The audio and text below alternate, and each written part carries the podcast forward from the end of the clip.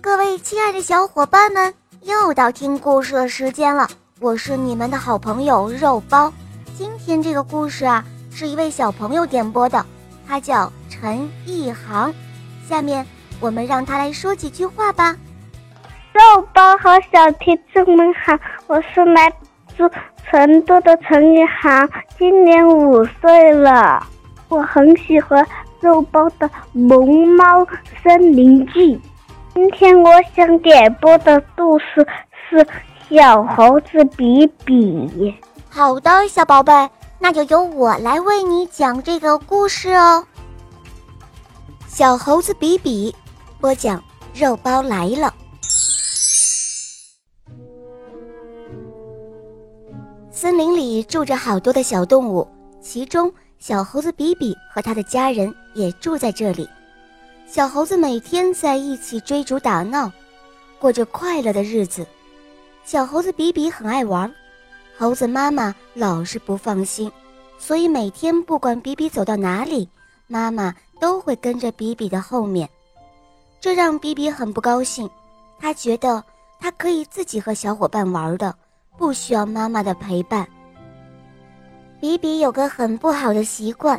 他看到漂亮的东西就想要得到，并且占为己有。这一天，比比的妈妈还是照常带着比比和小动物们一起在丛林里玩耍。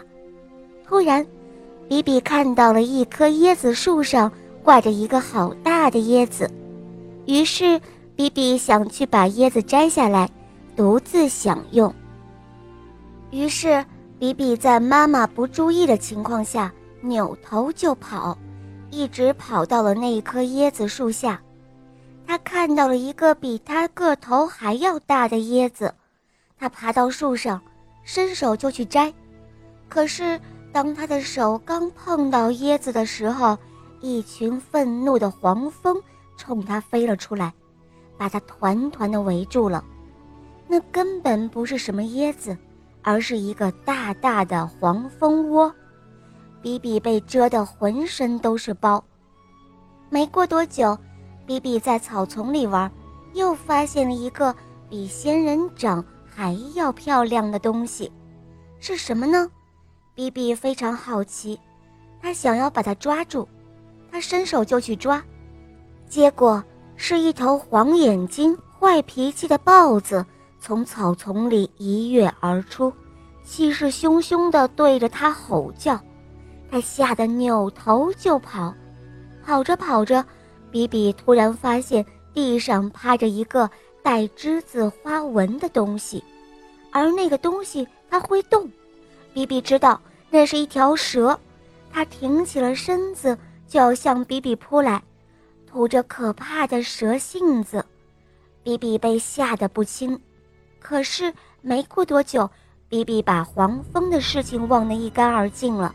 他爬上另外一棵树，在树的枝桠间，惊喜地发现了一窝好看的白色的鸟蛋。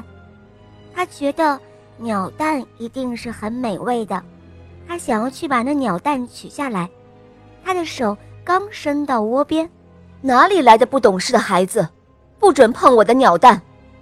原来是一只大鸟。冲比比喊着：“哼，你这个可恶的小怪物！”大鸟说：“我是小猴子，不是小怪物。”比比反驳道。比比一边说着，一边往树下爬，他要躲避大鸟的尖嘴。到了夜里，比比的妈妈带着他在月光下乘凉。比比抬头看去，只见星斗满天，还有一轮又大又亮的圆月。比比这一次又想要摘月亮了，他伸手就去抓，突然一个趔趄从树上掉了下去，幸亏一只大鸟叼住了它，把它送回到了妈妈的身边。比比的妈妈无奈地摇摇头。语重心长地对他说：“孩子，月亮是抓不到的，你要记住，有些东西是属于你的，有些东西是属于别人的，但是有些东西就像月亮，是属于大家的。你不一定非要拥有每样东西才会觉得快乐，明白吗？听了妈妈的话，比比抬头看着那一轮大大圆圆的月亮，他忽然想明白了。哦，自己只要静静地坐在这里，就能够欣赏到这美丽的月亮。这时候，他突然感到。自己变成了世界上最最幸福的小猴子了。亲爱的宝爸宝妈们，你们知道吗？